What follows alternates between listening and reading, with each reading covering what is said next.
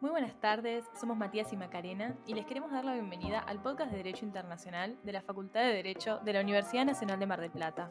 Un ciclo de entrevistas en el que nos informamos sobre las distintas noticias internacionales, todo desde una perspectiva jurídica. Muy buenas tardes a todos, bienvenidos a este nuevo episodio del podcast. Hoy vamos a estar hablando con Hugo Martínez, él es colombiano y nos va a contar un poco de primera mano todas las situaciones que se están viviendo en Colombia una entrevista muy interesante porque nos va a contar, como bien decía eh, Macarena, los hechos de primera mano, eh, como son de público conocimiento, los sucesos de violencia que se han suscitado en todo el país eh, colombiano a partir de la reforma tributaria impulsada por el presidente de Colombia, Iván Duque que llevó a múltiples incidentes de grave violencia con centenares de heridos, eh, decenas de muertos, denuncias ante la Corte Penal Internacional por violaciones a los derechos humanos, así como también la intervención de la Comisión Interamericana de Derechos Humanos. Así que va a ser una entrevista muy buena porque él nos va a contar todo esto de primera mano. Bueno, bienvenido, Hugo. Muchas gracias, ¿cómo están? Bien. Bien, ¿vos cómo estás? Bien, bien, gracias a Dios, tranquilo y es lo importante. Bueno, Hugo nos va a comentar, él es de Colombia, está actualmente viviendo en Miami, ¿verdad? Sí, correctamente. ¿Vos allá, vos tenés familia ahí en Miami o estás, eh, en Colombia? La verdad, mi familia está en Colombia. Ah, Tengo mi hija en Colombia, sí, señor. Está, está un poco, y te cuentan allá de, de, lo que está pasando un poco, me imagino, lo tenés ahí Sí, la situación está un poco, poco difícil y más que todo, particularmente en mi ciudad, en Cali, que es como el, ha sido como el, como el epicentro de, de todo lo que ha pasado, ¿no? Realmente. Y antes de, meternos de lleno en, en, todo lo que, lo que pasó y, todos los, los, sucesos de violencia, eh, queríamos preguntarte primero que nada cómo era la situación en Colombia, cómo estaba en general antes de estos sucesos que empezaron en abril a partir de la, reforma. Correcto. Te puedo decir, a ver, eh, está la situación un poco golpeada por el tema COVID. El tema, el tema COVID está un poco, pues, eh, está un poco los negocios cerrados, eh, entonces, claro, la gente no percibe ingresos, entonces está pues, baja, baja de ingresos, baja de moral, eh, pero en sí el país estaba, seguía funcionando, no, no para, ¿no? A raíz de que empiezan a suceder esta serie de acontecimientos, es que pues como que el país como que explota, ¿no? Claro. Y vos, eh, ¿cómo, ¿por qué, eh, si nos puedes explicar, por qué es que empiezan eh, todos los, los, conflictos sociales a nivel nacional en Colombia, desde tu punto de vista? lo que puedo entender y lo que me di cuenta estando allí, más que todo es que, claro, la gente recibe poco ingreso y encima el gobierno lo que hace es entrarte a las 8 de la tarde, tenés, todo el mundo no puede salir a la calle. Los fines de semana la gente está encerrada desde el jueves hasta el, hasta el lunes por la mañana. Entonces, los locales tienen que cerrar, los bares no pueden abrir. Entonces, la gente que vive de eso está, llega un momento que está hasta el cuello, apretada totalmente, y encima le empiezas a aplicar un tipo de reformas que, que, claro, son totalmente abusivas, descaradas. Entonces, claro, llega este momento que el pueblo dice, es que nos vamos a morir. O sea, hay que hacer algo. Y, eso es lo que une al pueblo para poder levantarse en contra de, ¿sí me entiendes? Claro, sí, sí, sí, Y te queríamos preguntar, ¿cómo, ¿cómo era que esta reforma tributaria iba a impactar en el bolsillo de la gente, en un ciudadano común? Imagínate, iban en Colombia se suele pagar, eh, creo que es un, por algunos productos se paga el 19% de IVA, en otros productos de primera calidad se paga creo que es el 6, y luego en otros se paga el 12, es todo varía. Pues esta gente lo que quería hacer era que directamente ponerlo todo al 19 y medio. querían, querían aumentar la edad de las pensiones Mm. Querían, en la reforma querían que si vos estás casado con tu esposa y alguno de los cónyuges se muere, la pensión hoy en día le pasa a su cónyuge, ¿no? Pues ellos querían cancelar eso, que si se moría, se moría y la pensión ya, terminado. Mm. claro, era todo abuso, abuso, abuso, y el pueblo se levantó. ¿Por qué? Porque detrás de esa reforma venían otras dos reformas que era subir, subir lo que es, lo que es el gasto. El, el seguro social lo quitaron de Colombia, todo lo privatizaron. Entonces, claro, vamos de peor a peor a peor y, y, llegó un momento en que, en que el pueblo pues se unió y lo que pasó fue que saltó. ¿Sí me entiendes? ni más, a manifestarse. Sí, salen a manifestarse, entonces ya entra, entra, entra, entran, entran muchos puntos de vista, los cuales si pudiéramos hablar, hablaríamos horas y horas. Y si buscamos información en internet, hay muchísima. Ya entran, entra, en Colombia siempre ha habido un bipartidismo, que eso es la derecha y la izquierda, entonces ya entra a, a decir que es que la izquierda es una dictadura, la derecha es una dictadura, y que la izquierda es la guerrilla, que, que todo esto lo hace la derecha y que todo eso lo hace la izquierda. Entonces, es, una... Es un sinfín. Es un sinfín, exactamente. Lo que pasó fue que se alborotó el pueblo, intentó, gracias a eso, pararon las, las reformas, pero claro, quedó, hay gente que la mayoría se manifiesta pacíficamente y vos sabes que siempre hay locos, hay, hay enfermos, hay gente que aprovecha la situación para hacer vandalismo, para robar. Siempre también hay policías que aprovechan para abusar de la gente, evidentemente. Entonces, es lo que ha pasado. Vos, vos nos comentabas hoy que eh, estuviste, vos si bien estás en Miami, volviste durante abril para, para Colombia, que estuviste bastante tiempo viendo toda la, la, situación, cómo se estaba gestando. Y en algún momento, vos, cuando te enteraste de la medida, ¿te imaginaste que iba a, tener esta magnitud eh, el conflicto en Colombia? Nunca, nunca, nunca. Siempre pensé que, que, pues, que era más de lo mismo y, y que el pueblo aguanta y aguanta y pero cuando empecé a ver que, que la gente que la gente la tienen totalmente oprimida, que la gente necesita salir, que la gente necesita, eh, eh, me di cuenta que pues lo hacen con total mm, libertad y yo los apoyo incluso a la gente que se manifiesta pacíficamente. Porque es que puedes encontrar cualquier cantidad de, de, noticias que, que, hablan mal del gobierno, hablan mal de la policía, hablan mal de los mismos manifestantes y en realidad si, si vos me decís, ¿cuál es, quién tiene la razón? Pues no sabría decírtelo, quién tiene la razón. La verdad es que hay una manifestación por algo y, y, se tiene que cambiar, ¿sí me entendés? Claro, sí.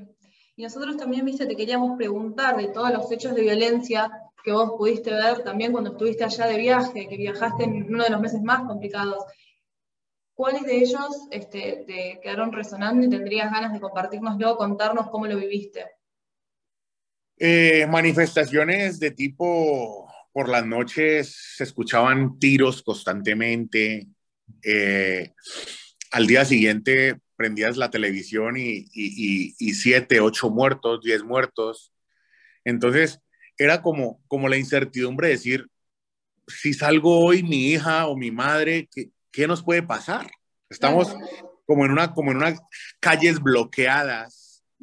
Eh, o sea, la gente, la gente, pues no sé si decírtelo, la gente como, como, como, como de dinero revolucionaria también sacó armas que donde no sé de dónde las sacan y ya también como, como si fueran grupos paramilitares.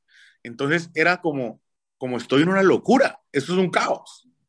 Realmente, o sea, un estallido social en toda regla, a nivel nacional. Además, vos nos decías que estuviste en Cali, o sea, es, Cali y fue una de las ciudades más eh, que más sufrió todos estos... El epicentro, el epicentro de, de las manifestaciones fue Cali.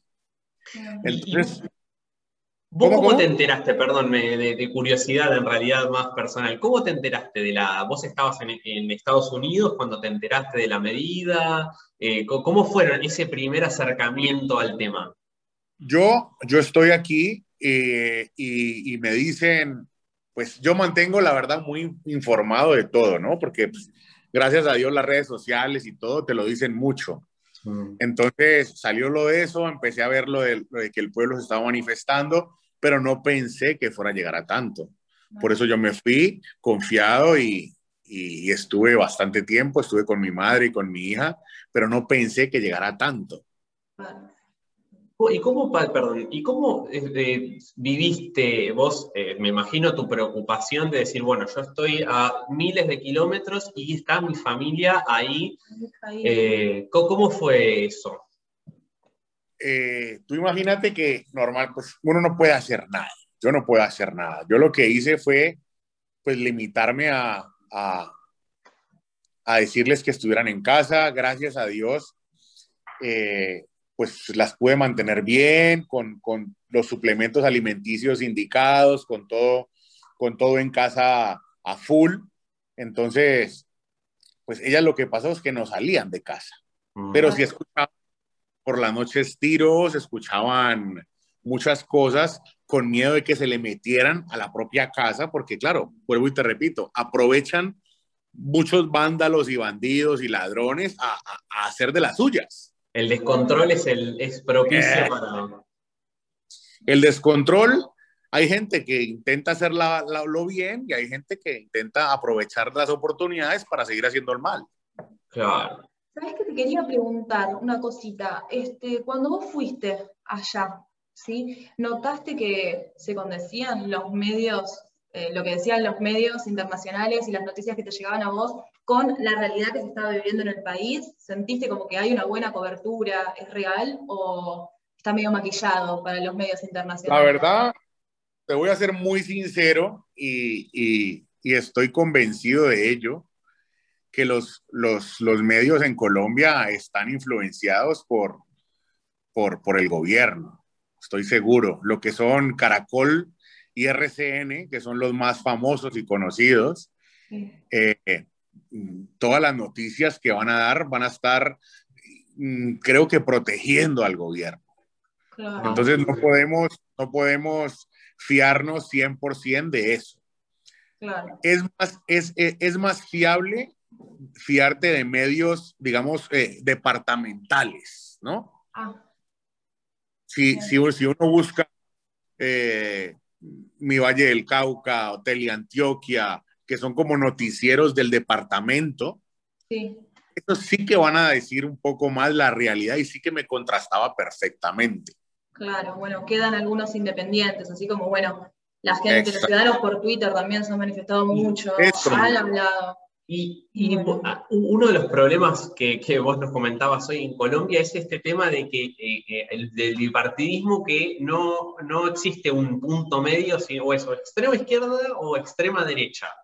Eh, en cuanto a los medios, eh, ¿tienen algún tipo de censura o, no hay censura? ¿Hay libertad de, expresión? Mm, yo, yo me atrevería a decir que no hay libre expresión. No porque lastimosamente vivimos en un país de, de conflicto, en un país de que de que la vida, no sé si decirlo así abiertamente, pero la vida mucha gente no le da el valor que tiene.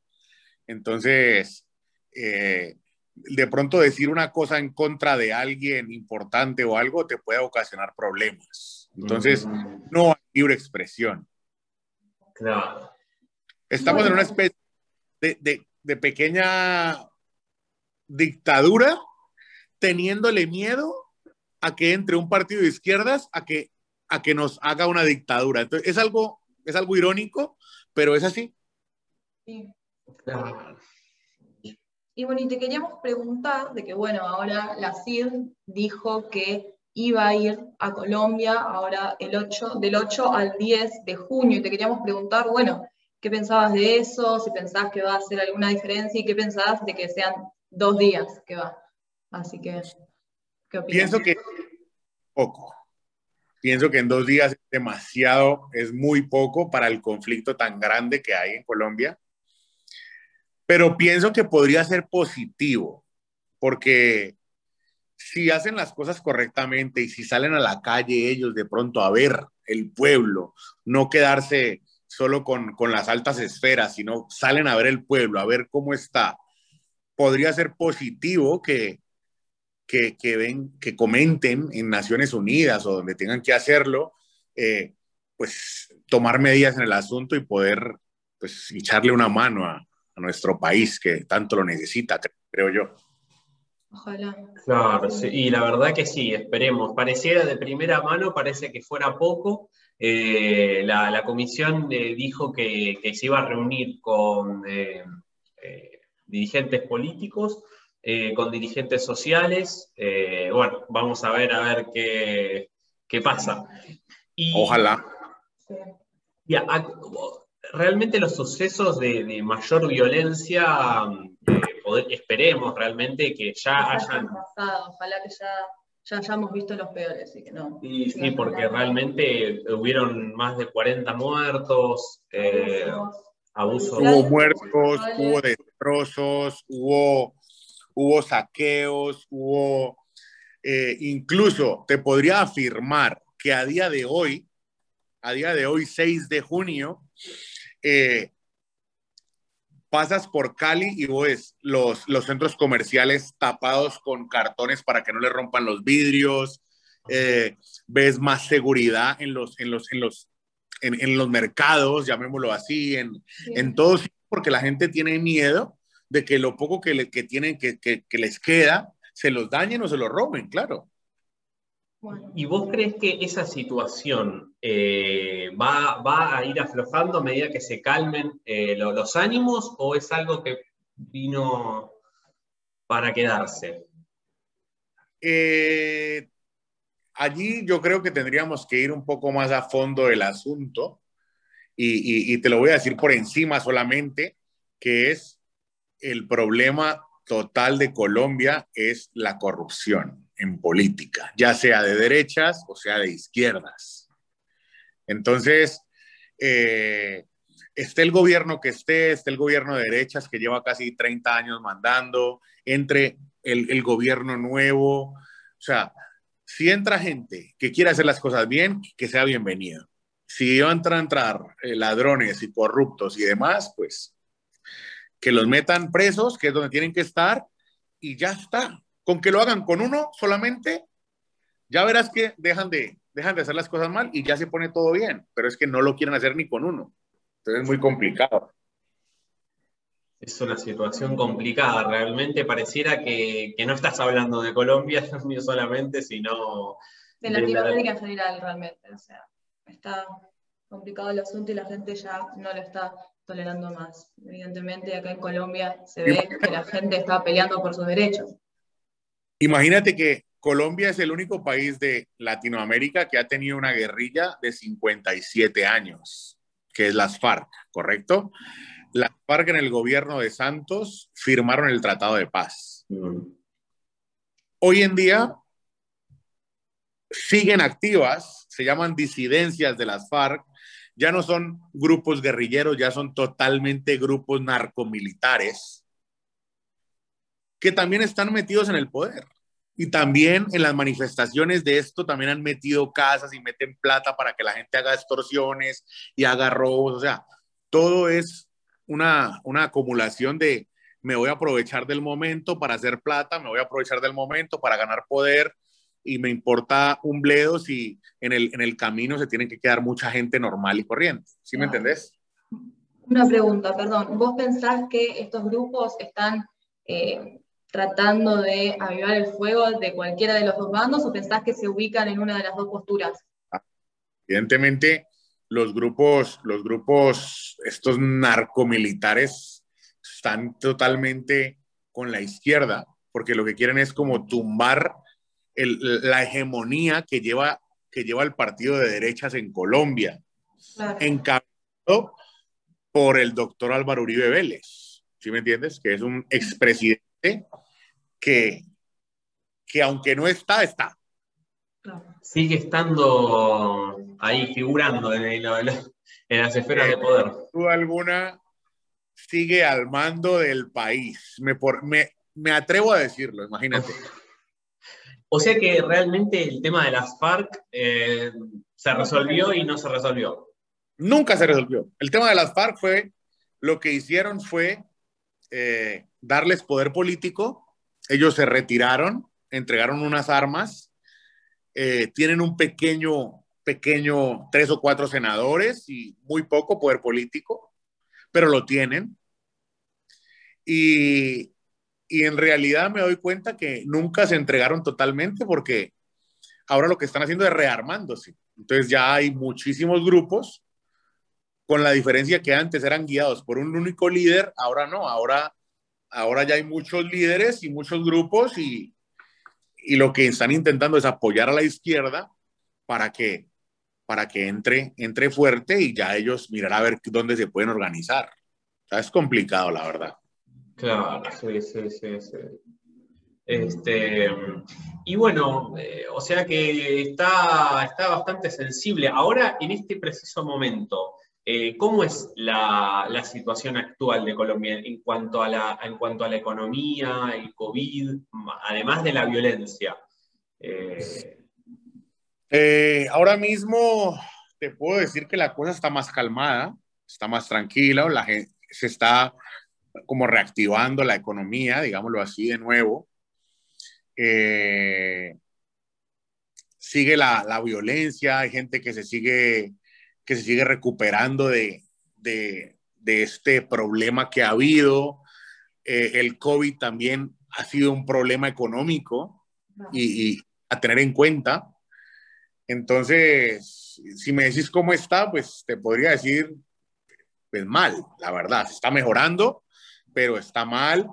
Eh, la gente no trabaja lo de antes, la gente no consigue trabajo, las jóvenes no tienen, no tienen, salen de la universidad pública y no consiguen trabajos, se tienen que ir fuera. Eh, el estudio universitario eh, privado está por las nubes, es totalmente carísimo, impagable para una persona que trabaje. Entonces, eh, está complicado. Si vos no tenés un estudio universitario gratuito para gente que quiera estudiar y no lo tenés, no vas a tener jóvenes talentos, entonces no, no vas a tener futuro. De ahí radica todo. ¿Y el día a día de tu hija? ¿Ella puede ir a la escuela ahora? El día de mi hija, no. Mi hija estuvo, mi hija lleva lleva casi ocho meses estudiando virtual. Sí. Eh, por el tema COVID y luego por el tema este. Eh, apenas, si te soy sincero, apenas dentro de 10 días o así, retoma sus clases presenciales. ¿Te da miedo que empiece con las clases presenciales a vos o lo apoyas la decisión? Si soy sincero, eh, me da miedo, pero, pero, pero mi hija lo necesita. Es una cosa de que, de que ella, ella también, uno de niño, mi hija tiene 13 años, entonces ella necesita relacionarse, necesita tener amigas, necesita todo, lo, lo normal de un chico, ¿no? Sí. Entonces, eh, si me decís si tengo miedo, sí, un poco, claro que sí, pero por otro lado me dice, no, tu hija tiene que ir porque, porque tiene que vivir, porque, porque tiene que seguir formándose, evidentemente, ¿me entiendes? Bueno, Hugo, la verdad, muchísimas gracias por tu tiempo, por contarnos, por abrirte. Muchas gracias. realmente, eh, ex 10 puntos. La, la, verdad que sí, te agradecemos muchísimo. Cuando quieran, claro que sí, con mucho gusto. Y bueno, y esperemos que la situación pueda sí, sí, sí, desarrollarse de la mejor manera posible. Este, claro. Y bueno, nada, realmente sabemos que estás muy ocupado y bueno, que te hayas hecho este, este tiempo para, para, charlar con nosotros, la verdad que lo, lo, apreciamos mucho. Cuando quieran, estaban aquí a la orden, ¿ok? Bueno, muchas gracias. Muchas gracias, ¿eh? Hasta luego. Muy bien. Bueno, y con esto llegamos al final del podcast. Esperamos que les haya gustado este episodio, que les haya servido, que les haya resultado informativo. Este, y bueno, nos esperamos en la próxima. Hasta luego.